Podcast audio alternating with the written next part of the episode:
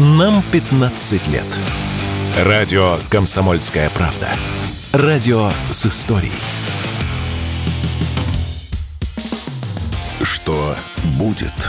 Честный взгляд на 29 января. За происходящим наблюдают Иван Панкин и Игорь Виттель. Возвращаемся в эфир. Иван Панкин, Игорь Виттель, студии радио «Комсомольская правда». Приветствуем всех тех, кто к нам только что присоединился. Трансляция идет на канале Непанкин в YouTube. Пожалуйста, присоединяйтесь, пишите в чате в середине часа с удовольствием. Во время большого перерыва с вами пообщаемся. Микрофон будет работать. Не забывайте, все то же самое можно проделать в Рутюбе во Вконтакте. Канал группа там называется «Радио Комсомольская правда».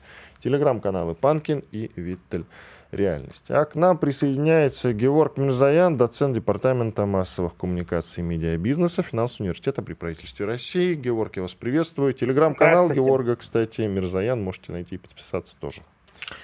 Георг, э, ну, естественно, первый вопрос, который напрашивается сам собой, до какого градуса противостояния может дойти сейчас, против, простите за тавтологию, противостояние Техаса и федеральных властей? Ну, ситуация там, конечно, не очень хорошая, потому что э, фактически получается, что губернатор Эббот, он э, нарушает не просто какие-то внутренние регламенты, не просто какие-то э, хотелки действующей американской администрации, он нарушает американское законодательство. Причем нарушает, еще раз, вердикт Верховного суда, который его обязал подчиниться. А, ну, Здесь в данном случае все сейчас зависит от администрации Байдена. Чисто теоретически, чисто юридически. У администрации Байдена есть все возможности э, и все основания либо для того, чтобы федерализовать Национальную гвардию Техаса, то есть поставить ее под контроль американского правительства, либо для того, чтобы просто ввести войска в Техас. Но и... секунду, секундочку, давайте сейчас вот здесь э, уточним. Давайте. Значит, э, допустим, он федерализует Национальную гвардию. Не факт, что Национальная гвардия федерализуется. И мы можем увидеть известный нам июньский бунт, но уже в Техасе. А второе, даже если э, произойдет именно так, то, в общем, народ Техаса – это не тот народ, который будет тихо сидеть и смотреть на все это. Ну, Могут... вы знаете, э, многие тоже говорили о том, что американцы не тот народ, который будет тихо смотреть, как у них крадут выборы в 2020 году. Но американский народ в массе своей отсиделся и отсмотрелся. Потому что, что вот американский это... народ в массе с собой был, к сожалению, против Трампа, значительная часть. Поэтому ну, отсмотрели. За него... Здесь вопрос не в том, за Трампа или против Трампа. Здесь вопрос в том, что демонстративно украли выборы у кандидата. Вот в чем дело. В нарушении всех американских э, законов, правил и так далее. Еще раз, смотрите, в этой ситуации все зависит от Байдена. Чисто теоретически и юридически у него есть возможности для эскалации. Но есть одна проблема. Для того, чтобы делать такие вещи, президент Джозеф Байден должен быть иметь огромный внутренний авторитет, а, ему должно верить население, население должно идти за ним, а, если он принимает какие-то решения. Такого сейчас мы не видим. У Байдена рейтинг составляет только 40%, то есть 40% американцев, в принципе, более-менее им довольны, 56% недовольны. И что еще хуже, есть другой опрос, который называется «В каком направлении движется страна?». Так вот, при Байдене – лишь 22 или 23 процента американцев считают, что страна движется в правильном направлении. 66 считают, что неправильном. То есть у Байдена нет внутренней легитимности для того, чтобы делать, еще раз, абсолютно легальные вещи. Вот в чем проблема. Но мне кажется, мы еще один момент забываем, что э, Техас не один. К Техасу да. присоединилось больше 20 штатов.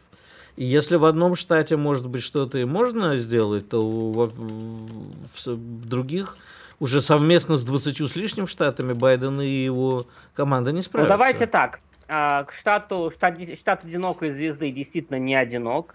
К нему присоединилось более, как вы правильно сказали, более 20 штатов, но они присоединились к нему номинально. То есть они сказали, мы вас поддерживаем, Техас, молодец. Лишь часть, не все, из этих штатов, например, согласились отправить Техас на помощь техасцам свою национальную гвардию, то есть помочь больше, чем словами, а помочь делами. Оклахома вроде согласилась, Флорида согласилась, еще кто-то. Да, то есть я бы не сказал, что за Техасом стоит 20 с лишним штатов. Они его в целом поддерживают, но если пойдет конфликт открытый между Вашингтоном и Техасом, не, не факт, кого они поддержат. Это еще раз не означает, что я каким-то образом э, пытаюсь вам объяснить, что ситуация в Техасе вообще не, как бы не должна вызывать никаких вопросов, сомнений, и все будет хорошо для администрации Байдена. Нет, не будет. Сейчас самый серьезный конституционный кризис США за все последнее время. Я просто говорю о том, что в этой ситуации э, все идет очень на тоненького, и не дай бог в Соединенных Штатах начнется гражданская война мало никому не покажется, нам в том числе. А вот мы говорили сегодня с коллегой Панкиным э, и спорили на эту тему. Вот часть э, населения нашей страны, в том числе и коллега, и коллега Панкин, радуется да тому, не то, чтобы радуется, я спокойно весь, совершенно. Я думаю, весь что нам мир не надо обращать хотят. на это внимание. И как а, я думаю, что нам это сильно а поможет. я как раз придерживаюсь вашей позиции. Вы рассудите наш спор. Ну, смотрите, а, одно другому не мешает. Конечно, если в Америке будет плохо, мы возрадуемся. Э, по понятным, я думаю, причинам, да? Но радость наша долго не продлится. Как минимум по двум причинам. Во-первых, США является одним из крупнейших в мире потребителей и одним из крупнейших в мире держателей долговых э, документов. Исходя из этого, любой внутренний кризис США в виде гражданской войны и тому подобное вызовет такой мировой экономический кризис – котором мы как бы, ну, с которым мы можем не выплатить. Это раз. И два, сам еще более страшная вещь, э, США является держателем огромного количества ядерных зарядов.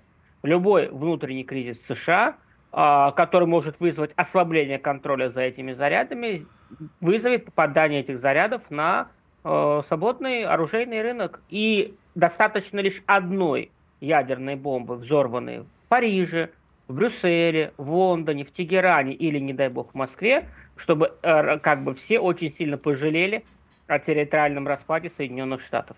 Поэтому это нам абсолютно не надо. Это вызовет для... Да, это вызовет у нас моральное удовлетворение, но будет запрещено с огромным количеством, э, э, с огромным ущербом для нашей безопасности, для нашей экономики. Поэтому нам выгоднее, чтобы США не разваливались, а просто деградировали до роли региональной державы. А, а почему есть... мы всегда, подождите, коллеги, почему мы всегда думаем, что если произойдет какая-то утечка ядерного оружия, а именно даже не утечка, а, допустим, э, на территории Техаса то оружие, которое имеется, оно перейдет, соответственно, под э, юрисдикцию, под контроль э, техасских властей, новых или старых, я уж не знаю. Да и какая разница? Чего мы взяли, что они куда-то соберутся запускать это ядерное оружие? Они никуда запускать его не будут, они продадут его на внешние рынки. То есть, проще а, говоря, почему это мы так решили? Почему мы так решили? Почему потому мы уверенно так люб... об этом говорим? Потому что ядерное оружие является самым лакомым э, видом оружия, который хотели бы приобрести террористические группировки. И в условиях внутренней нестабильности, когда контроль за оружием ослабляется, э, у них появляется уникальная историческая возможность это оружие приобрести. А дальше играет рынок. И э, я не говорю, что это обязательно произойдет, но риск этого очень большой. И еще раз, Достаточно одной бомбы, взорванной в Москве, для того, чтобы это нанесло по нам неприемлемый ущерб. И здесь главное, еще раз, в ядерном оружии, напоминаю, это не его поражающие свойства. Людей можно снова родить, здания можно снова отстроить. А ядерное заражение, которое сделает территорию непригодной для проживания и заразит миллионы людей, которые сразу не умрут от ядерного удара. Поэтому всегда считалось, считается и будет считаться, что попадание ядерного оружия в руки террористических группировки, даже риск этого, является абсолютно неприемлемым риском для национальной безопасности страны. Просто у них есть что продавать. Вот в чем прикол. Я же не говорю, что Техас официально устроит оружейный аукцион, как это он делает в отношении других видов оружия. Вот, пожалуйста, приходите, готовы выставить ядерную бомбу на аукцион. Кто там хочет купить? Аль-Каида? 10 миллионов долларов и Г-20 миллионов долларов. Запрещенные в России. Запрещенные в России, Георгий вмешаюсь. Только что. Да. Я это только что проговорил. Вы извините, вот. просто к нам потом инспекции приходят. Я это только что проговорил сразу после того, как упомянул эти организации, что они запрещенные в Российской Федерации. А, Георг, а, давайте тогда посмотрим на другую еще проблемочку. Все-таки что с выборами? Тут нарисовался, простите уж за мой жаргон. Еще один кандидат вроде как в Америке на выборах, а именно, я сейчас, честно говоря, у меня выскочило его имя, но независимый кандидат, который идет ну, не идет, а, в принципе, базируется на организации No Labels, да, такой, которая бипартизанская организация, а, то есть э, члены сразу двух партий, независимые от нее. И вот он сказал, что в этой ситуации у меня отличные шансы. У него нет денег. У всех независимых нет. Давайте так – Действительно, целый ряд американских экспертов пишут о том, что как бы американское население, особенно беспартийные кандидаты, не сильно рады тому, что им придется выбирать из Байдена и Трампа. Но для того, чтобы проводить предвыборную кампанию в США, нужно огромное количество денег, которых у них, у независимых кандидатов нет. Независимые кандидаты могут оттянуть какое-то количество беспартийных голосов себе а, это, это максимум, что они могут сделать. Поэтому я, ну, посмотрите просто на условно, кто, кто какие делают ставки в США. Сейчас даже оцениваю не прогнозы социологов, которые за свои прогнозы не отвечают деньгами, а прогнозы букмекеров, которые за это отвечают своими деньгами. Вот как бы сейчас Трамп на первом месте, Байден на втором, Мишель Обама на третьем. Давайте и, паузу там, сделаем. Ньюсом на четвертом. Э, Георг Мирзаян. там нет. Радио «Комсомольская правда». Срочно о важном. Что будет?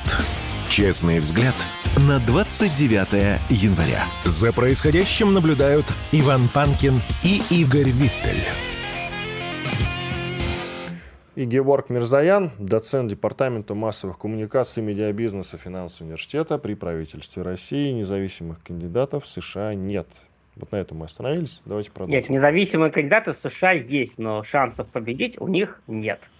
Но тогда у меня возникает такой вопрос. Ну, во-первых, да, я вспомнил, Джо Мэнчин его зовут. Э, это нов, новый такой персонаж. А тут вот уже прозвучавшее имя Мишель Обамы и муссирующееся практически каждый день во всей западной прессе, ну, по крайней мере, в американской, сообщение о том, что вот-вот, ну, не вот-вот, а ближе к маю Байдена снимут с дистанции и выдвинут Мишель Обаму. А, есть и такой вариант. И э, второй, неожиданно, ну, про Мишель Обаму это уже как-то стало таким общим местом, общей э, пугалкой или нет. Наоборот, может быть, это хорошие новости для кого-то. А вот э, тут самое странное, что Бабу, тьфу, Буш, господи. Бабабу. Бабабу, да, что-то я сегодня это сби, сбива, сбиваюсь, сегодня с память плохая. А, Трамп э, позовет вице-президента, барабанная дробь, никого иного, как товарища Кеннеди, который начинал от демократов, потом пошел как независимый, и вот тут он может перестать быть независимым кандидатом, а вместо планируемой, возможно, Ники Хейля – которая была представителем Прион, а сейчас кандидат от республиканцев, ну, похоже, что давно и пора сниматься там, а после ее родного штата, по крайней мере, наверняка проиграет и там. И вот после этого, может быть, э, вице-президента будут звать Кеннеди. Как вы смотрите на этот расклад? Так, ну давайте по порядку. Значит, э, по поводу Мишеля Обамы. Опять же, я пока смотрю... Нет, давайте так, в американских выборах возможно все. Здесь никто не спорит, и Мишель Обама сейчас находится на третьем месте у букмекеров с 6%. После Трампа с 44 и Байденом с 34. Если мы берем там условно демократов, то она на втором месте по праймере с 11%. Но для того, чтобы Мишель Обама была выдвинута, а, Байден должен сниматься сейчас, не в мае. Сейчас проходит праймерис. Если вы по итогам всех праймерис, где Мишель Обама не выдвигалась, назначаете ее кандидатом в демократической партии, на каком основании вы это делаете, если американский электорат демократически за нее не голосовал? Нет, чисто теоретически, конечно, демократический конгресс, или как он, конвент называется,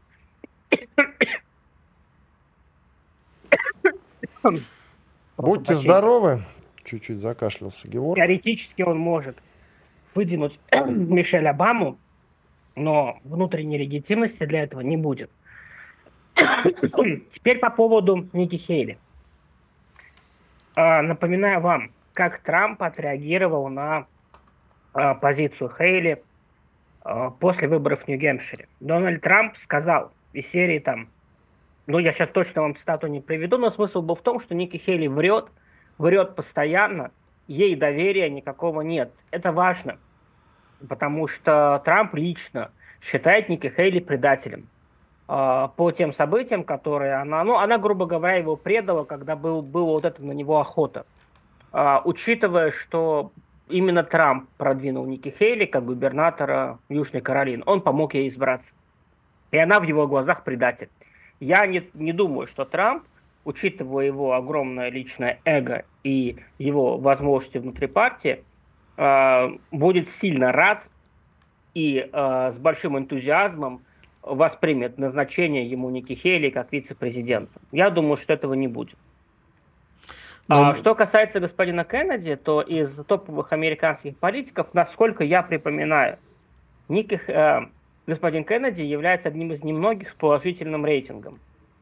То есть одним из немногих политиков, чей положительный рейтинг превышает отрицательный.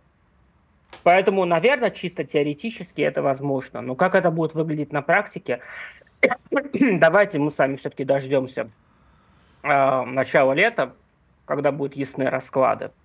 Э, да, еще важный вопрос, момент по Нике Хейли. Госпожа Хейли э, ей партия сейчас открыто, э, э, как бы истеблишмент республиканской партии советует с гонки сниматься, чтобы не провоцировать внутренний раскол.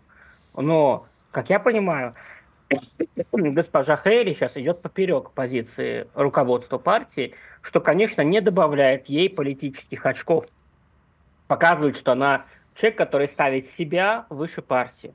Этого не прощают. А я вообще, на самом деле, на месте Трампа э, взял бы себе вице-президента Берни Сандерса. Так он mm. старый уж совсем. Ну, ну не старше, Берни чем Сандерс Байден, очень старый, но Берни Сандерс человек, который вдохновляет демократическую молодежь.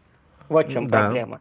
И проблема Берни Сандерса для Трампа в том, что все-таки Берни Сандерс левый э, и социалист. Э, что противоречит идеологии. Это для вас проблема, партии. а для нас это счастье. Между прочим, он на год старше Байдена. Представьте ему Ничего, 82 сообра- года. Соображает лучше. Соображает а... лучше, да. Э, Но еще раз, республиканский электорат его тупо не воспримет. Георг, давайте посмотрим теперь в сторону Европы. Во-первых, вот у нас сегодня с Иваном был бурный спор, потом еще с одним нашим гостем. Стоит ли нам реагировать на размещение американцами, то есть э, не, не на размещение... Нами, нами размещение. Нет, реагировать на то, что как бы американские ракеты есть и в Великобритании, много где еще. И вот тут один из депутатов предлагал а Кубу, Никарагуа, Венесуэлу без их, видимо, спроса использовать как площадку для размещения наших ракет, нацеленных на Вашингтон. А депутата зовут Журавлев. Ну, при всем моем огромном уважении к Алексею, нужно понимать, что с момента кубинского кризиса прошло 60 лет. И э, скорость, э, дальность полета и так далее российских ракет серьезно выросла. Поэтому, не говоря уже о их защищенности от различных систем ПРО. Поэтому размещать сейчас наши ракеты на Кубе и в других странах я вижу нецелесообразным, потому что это расходование денег, которые можно отправить на СВО для победы наших бойцов. Это лишние деньги. И лишние, еще раз говорю, политические поползновения. А давайте в сторону Европы теперь еще посмотрим, ну, если, если вы закончили. Нацелим. Давайте посмотрим. Да, э, ну, во-первых, Восточная Европа – это конфликт теперь Венгрии, нарастающий конфликт Венгрии с Евросоюзом, и э, конфликт Евросоюза не только с Венгрией, но и со Словакией, и, возможно, с присоединившимся. Это поползновение Венгрии и Румынии на Украину, открытые заявления руководителей ультраправых партий, что типа по кусочку бы себе забрали. Ну и в целом неспокойная ситуация с фермерами в Германии, во Франции забастовки и так далее. Это во Франции забастовки фермеров, в Германии тоже и транспорт, крупнейшая забастовка транспорта. А значит ли это, что нарастает некая такая протестная волна, которую нынешние э, элитки сметет? Ну вот хороший вопрос. А, скажем так, условия для идеального шторма, они, безусловно, формируются. А, но говорить о том, опять же, что здесь и сейчас этот шторм приведет к сметанию элит, я бы не стал. Еще достаточно рано. Давайте посмотрим, сможет ли Евросоюз каким-то образом справиться с теми же самыми бунтами фермеров, потому что бунты фермеров имеют ну, системное значение для э, Евросоюза. Сельское хозяйство всегда было особенной сферой европейской экономики, евросоюзовской экономики прежде всего. И то, что сейчас там творят, Еврокомиссия а поперек всяких европейских норм, это, конечно, ну, никому не нравится. Что э, касательно там Венгрии и Словакии, смотрите, э, FT написала о том, что, в общем-то, Венгрию будет жесточайшим образом наказывать, если вот первого числа пройдет саммит ЕС, если венгры снова заблокируют выделение 50 миллиардов Украине. Я с удовольствием возьму попкорн и посмотрю, как это будет выглядеть. Потому что э, одно дело, если Венгрия выступает одна, ее можно лишить действительно слова в Евросовете через определенную процедуру. А другое дело, когда венгры работают в паре со словаками. С процедурной точки зрения это означает, что Венгрия защищена от любых санкций со стороны Евросоюза. Если раньше, напоминаю, венгры таким образом работали в паре с поляками, то сейчас они работают со словаками. И, в общем-то, это может вызвать очень серьезный внутренний кризис в Евросоюзе. А вот распад Евросоюза сейчас для нас как раз выгоден. Потому что, или любая дезинтеграция Евросоюза. Потому что если раньше это было опасно, поскольку ЕС являлся нашим партнером экономическим, то сейчас, когда Евросоюз ввел санкции против э, нас, в отношении них можно сказать только три слова. Сожрите друг друга. А с чего мы взяли, что они Я ожидал жрать? другие три слова. Ну, ладно. Да, я знаю три слова. Сознанием этим я вышел из дома. Скажите, пожалуйста, чем мы вообще решили, что они собираются разваливаться? Может, нам кажется? Нет, я сказал развал или дезинтеграция. Я То, имею в виду, постоянно мы об этом рассуждаем, так или иначе. Вот с чего мы взяли, скажите, пожалуйста? Потому что Евросоюз... У нас минута только, э, Георг, извините, минуту, коротко. Да, потому что те основания, которые собирали раньше Евросоюз, исчезли. Исчезла общая реальная угроза безопасности. Исчезли, э, исчезла концепция европейскости. Идет ренессанс национализма в Евросоюзе. Европейская комиссия забыла о том, что Евросоюз это прежде всего создан для благосостояния и процветания европейских стран и стала жертвовать европейским благополучием ради различного рода внешнеполитических и региональных хотелок в том же самом украинском вопросе. А, потому что это огромный разрыв в понимании между европейскими элитами и европейским населением. Все это ведет к дезинтеграции Евросоюза. Спасибо. Георг Мирзаян, доцент Департамента массовых коммуникаций и медиабизнеса Финансового университета при правительстве России был с нами на связи. Благодарим за участие. Радио «Комсомольская правда». Никаких фейков, только проверенная информация. Что будет? Честный взгляд на 29 января. За происходящим наблюдают Иван Панкин и Игорь Виттель. Приветствуем еще раз, друзья. Иван Панкин и Игорь Виттель. Мы вернулись. К нам присоединяется Федор Лукьянов, главный редактор журнала «Россия в глобальной политике», председатель президиума, президиума Совета по внешней оборонной политике. Федор Александрович, здравствуйте.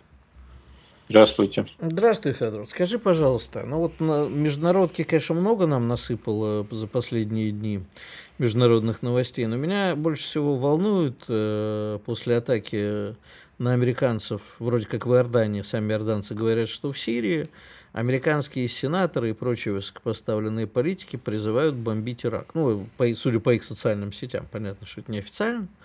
Но прямо вчера Линдси Грэхэм прямо не юг Иран написал. Скажи, пожалуйста, ты веришь в большую войну с Ираном сейчас? Так. Я не верю в большую войну с Ираном. Сенаторы наподобие господина Грэма, э, я даже не знаю, с кем его у нас сопоставить, но, в общем, это такой типаж э, э, правдорубов, которые всегда готовы показать, что они самые главные защитники интересов Америки. И э, они ведут себя так, как всегда. Я не думаю, что это является руководством к действию для администрации. Но, конечно, Байден в э, неприятной, очередной неприятной ситуации.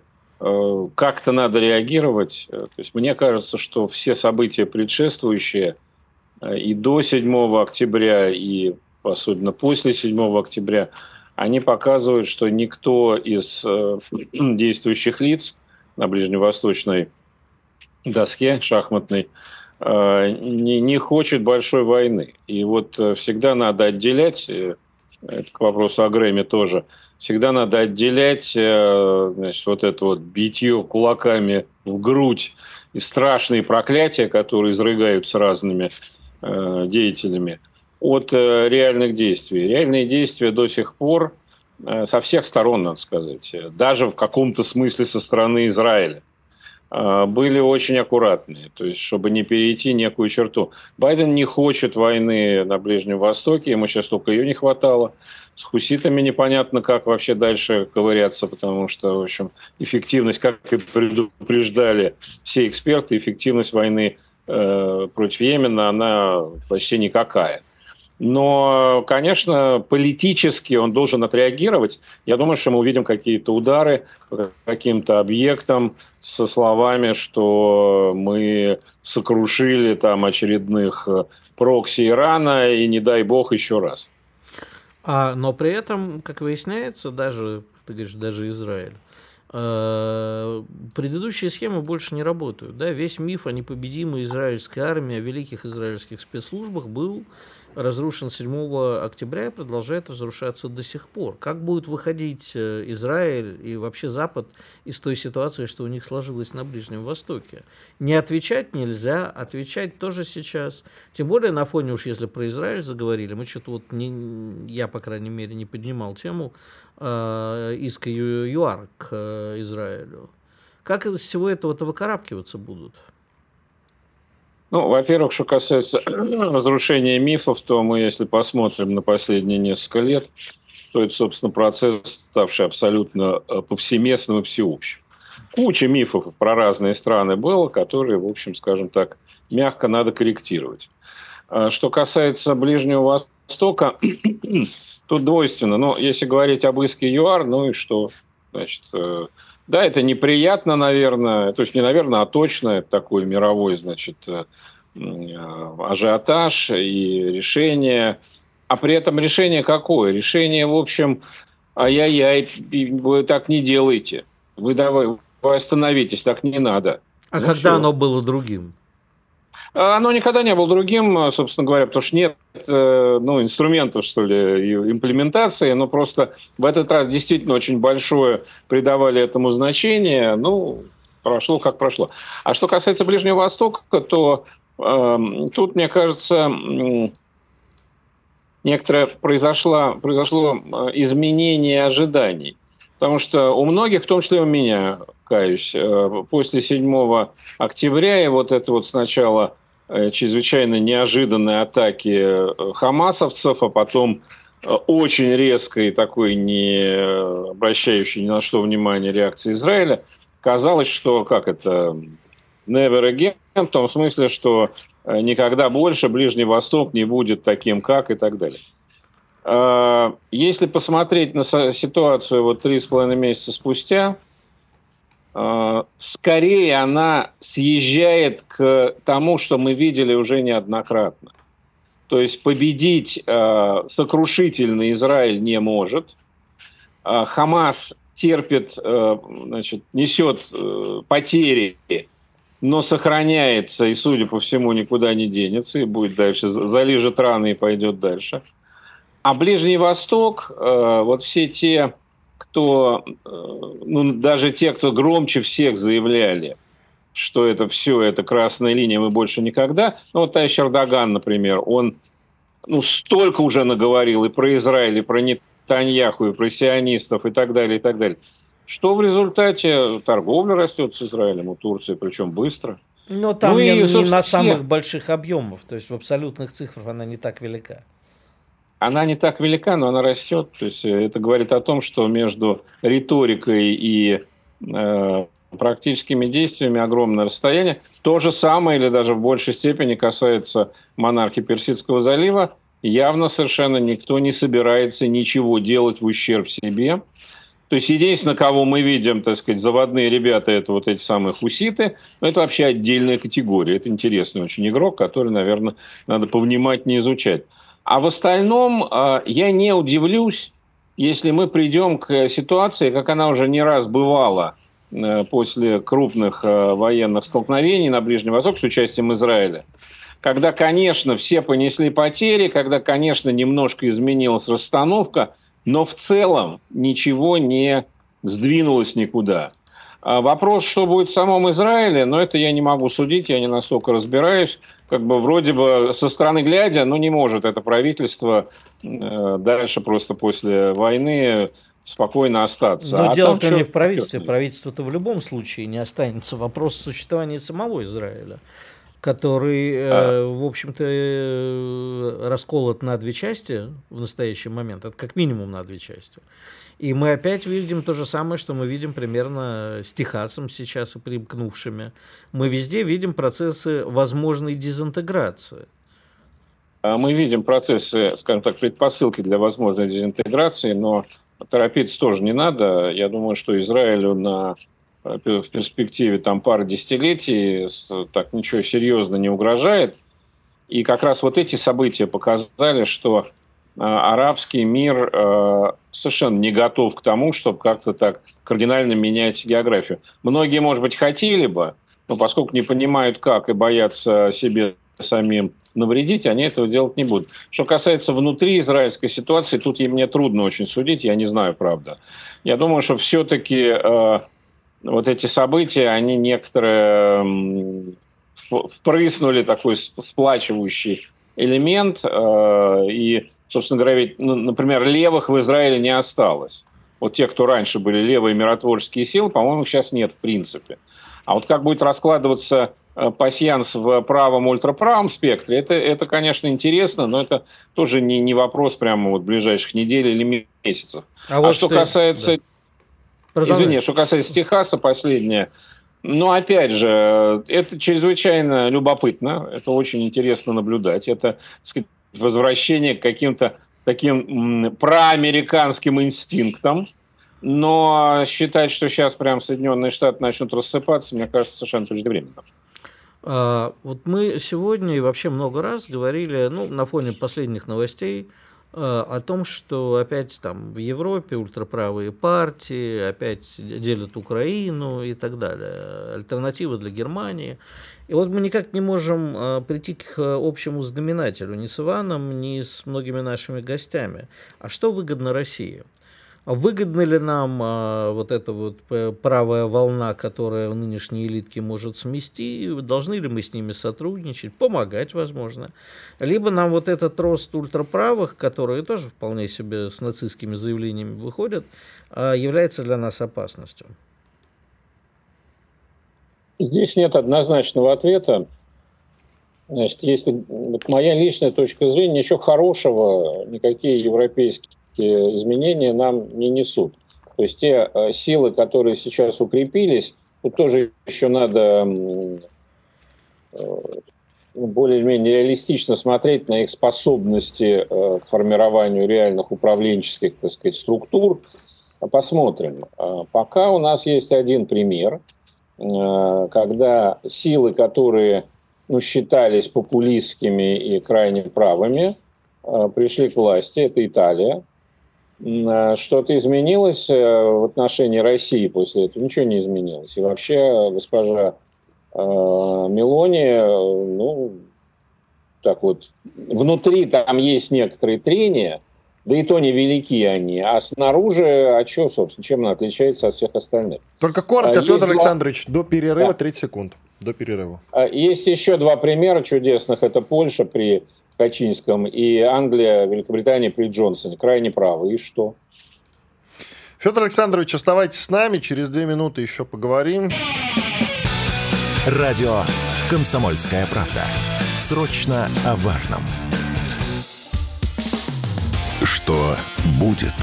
Честный взгляд на 29 января. За происходящим наблюдают Иван Панкин и Игорь Виттель. И Федор Лукьянов, главный редактор журнала «Россия в глобальной политике», председатель Президиума Совета по внешней оборонной политике. Федор Александрович, насколько серьезны, так если на деле, мы много раз слышали, конечно же, эти разговоры, и в Польше, и в Румынии, и в Венгрии. Так вот, насколько все-таки они серьезны? В очередной раз в Венгрии потребовали от Украины в случае поражения вернуть Закарпатье. Один из как раз правых политиков об этом заявил венгерских, Ласло Троцкай. И в этой связи в очередной раз возникает вопрос, они это все серьезно или как? Вспомним историю от 2018 года, когда в консульстве Венгрии в одном из закарпатских городов гражданам Украины выдавали венгерские паспорта и просили не сообщать об этом властям. Ну, понятное дело, почему. На Украине двойное гражданство запрещено. И тем не менее, венгры как-то в обход раздавали всем подряд практически. Так насколько все серьезно? И да, и нет. А, если говорить о конкретных э, заявлениях, которые в том числе в последние дни прозвучали, э, это очень специфическая часть политического спектра, достаточно маргинальная, и в Венгрии, и в Румынии. Э, поэтому ориентироваться на них с тем, чтобы пытаться прогнозировать государственную политику, не стоит. Но, как сказал, кто из них, по-моему, румынский товарищ сказал, что, собственно говоря, речь идет не о том, что сегодня, а о том, что может произойти. Если украинская государственность окажется под угрозой, в нынешнем виде, ну вот тогда, собственно, все изменится. Ну и с этим трудно спорить. Конечно, все изменится тогда. Я не думаю, что... Э, то есть э, должна измениться не только ситуация с украинской государственностью, но еще и ситуация внутри Европейского Союза и вообще Атлантического сообщества. Потому что, конечно, э, вот так взять и прихватить кусок э, не принадлежащей тебе территории, небольшая восточноевропейская страна полностью зависимая от э, западноевропейских и американских патронов, не может. То есть ей должны это или разрешить, или, по крайней мере, закрыть на это глаза. На сегодняшний день это трудно себе представить, но это в той ситуации, которую мы имеем с все-таки дееспособным Евросоюзом, НАТО, Атлантическим сообществом. Э, если предположить, а можно строить всякие гипотезы, что в следующие там, 5-10 лет ситуация будет кардинально меняться не с Украиной, а именно вот с состоянием Атлантического сообщества, ну, в принципе, возможно все. А на сегодняшний день я бы это принял к сведению, но особо не считал индикаторами изменений. Ну, я думаю, что скорость э, изменений последние пару лет выросла. То, что было непредставимо еще 2-3 года назад, да вот оно тебе, пожалуйста. Э, это а, правда, да. Это и как мы с тобой неоднократно говорили, основной э, лозунг того, что сейчас творится в мире, а что так можно было? Ну, кто мог представить себе, что Хамас э, возьмет и такое устроит? Кто мог представить, что хуситы будут э, атаковать Штаты, Великобританию и прочих? Да вообще контролировать и, мореходство. И делать это, ну, прямо скажем, безнаказанно. Поэтому вот это, а что так можно было, конечно, сейчас невозможно представить, но э, я так думаю, что вполне себе и Словакия, и Венгрия себя могут вообразить сильными. Как сейчас, кстати, Техас, вот это, обрати внимание, Техас, который говорит, да мы вообще, если посмотреть отдельно, будем восьмой экономикой в мире. Ничему жизнь не учат, да? Ну, а это, да, понятно. Я думаю, что если про, про Техас говорить, то там, конечно, все-таки это накладывается на общеамериканскую и поляризацию, избирательную кампанию.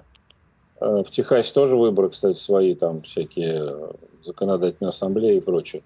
И э, поэтому э, здесь скорее вопрос не в желании прям вот отделиться – вопрос в принципах, на которых строятся внутриамериканские отношения. То есть к чему апеллирует губернатор Техаса и все, кто его поддерживает, многочисленные республиканские губернаторы, что федеральный центр должен знать свое место и выполнять свои обязанности, а если он не в состоянии, то, по крайней мере, не мешать значит, э, народу, э, а Штаты считают себя ближе к народу, чем значит, Вашингтонское болото, не мешать народу эти обязанности взять на себя. Я думаю, что э, в общем контексте, собственно, все связано с, этой вот, с этим баданием в Конгрессе по поводу денег, выделяемых на прежде всего на границу и на вообще принц, о принципах пограничной политики, э, Байден э, совершил ошибку большую, когда он решил все это увязать. Э, Украину, Тайвань, Израиль даже вот увязать с этим. Он, он, он подумал, или его там советники подумали, что таким образом им удастся легче протолкнуть украинскую тему, оказалось наоборот. То есть это было очень неправильным решением. Но в целом это, конечно, вопрос о внутриамериканском балансе и политическом, и административном, потому что действительно все пришло в движение, и система американская, надо сказать, весьма устойчивая. Надо признать, что в истории она показывала способность адаптироваться к разным моментам и импульсам, но сейчас как раз пришел момент, когда надо по новой адаптироваться. Скажи, пожалуйста, а Россия-то чего от всего этого? Мы опять, опять-таки, мы э, как-то радуем, мы переживаем за наших туристов в Конго, мы не переживаем за наших туристов в Конго, уж если цитировать известную пьесу. Что а, нам мы, мы за наших туристов в Конго не перестаем переживать ни на секунду никогда – даже если сами туристы так сказать, в Конго про нас не помнят или не нуждаются в наших переживаниях, но это скорее из-за категории такого глобального шоу-бизнеса. А вот э, на практике я думаю, что нам, конечно, э, имеет смысл серьезно наблюдать, что происходит, э, и делать для себя выводы, но ни в коем случае не рассчитывать, что то, что произошло или произойдет в Америке, в Румынии, э, в Европейском Союзе, где угодно, в Конго, что те события э, позволят нам что-то добиться самим тому, не прилагая особых усилий. Вот так не будет. То, что мир, э, скажем так, цинично говоря, мировая нестабильность, особенно нестабильность в развитой части мира, в западной, нам выгодно выгодно, потому что чем больше там паралича и свары, тем легче нам решать свои задачи главные. Это очевидно.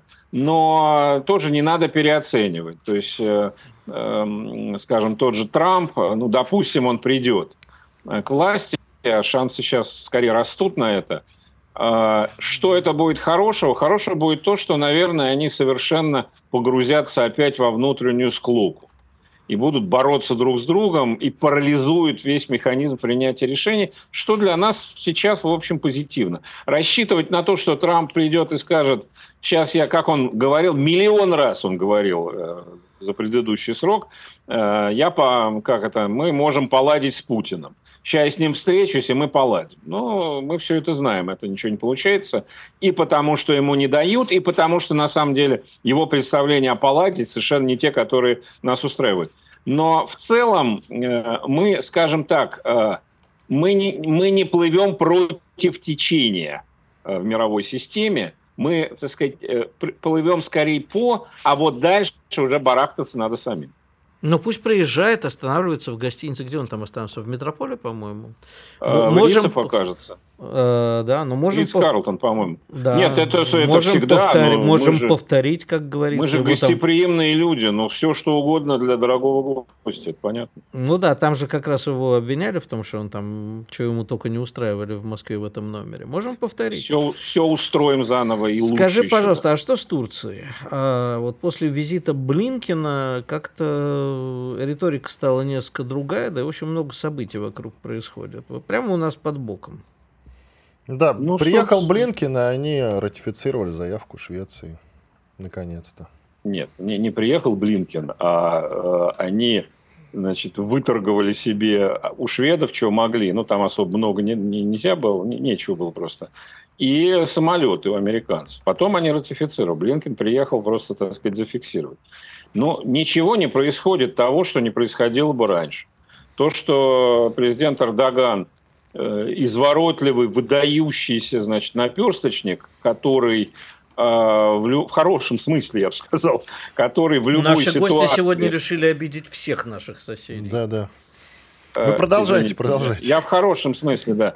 То есть он, он значит, играет свою игру в любой ситуации, и в, какой-то, в каких-то случаях это на руку нам, в каких-то случаях это на руку там, я не знаю, американцам или еще кому-то, европейцам. Но в целом, э, чем, чем хорош Эрдоган, на мой взгляд, тем, что он действительно, у него есть сво, свое представление о турецком интересе. Оно довольно понятное. И э, если исходить из этого, то с ним можно иметь дело, как с ним имеет дело президент Путин. Они расходятся по большинству вопросов. Но, тем не менее, как мы видим, они друг друга хорошо понимают. Гораздо хуже это политики европейские, например, у которых, что называется, хрен поймешь, а что они на самом деле имеют в виду. Руки никогда не показывают, где-то там под столом что-то происходит. И тогда, ну, собственно, вот и получается то, что получилось. А Турция это нормально, это мы, мы это знаем, мы привыкли, да ради бога. Спасибо. Федор Лукьянов, главный редактор журнала «Россия в глобальной политике», председатель Президиума Совета по внешней оборонной политике был с нами. Благодарим за участие. Иван Панкин и Игорь Виттель были здесь, остались очень довольны. Все будет хорошо. Радио «Комсомольская правда». Мы быстрее телеграм-каналов.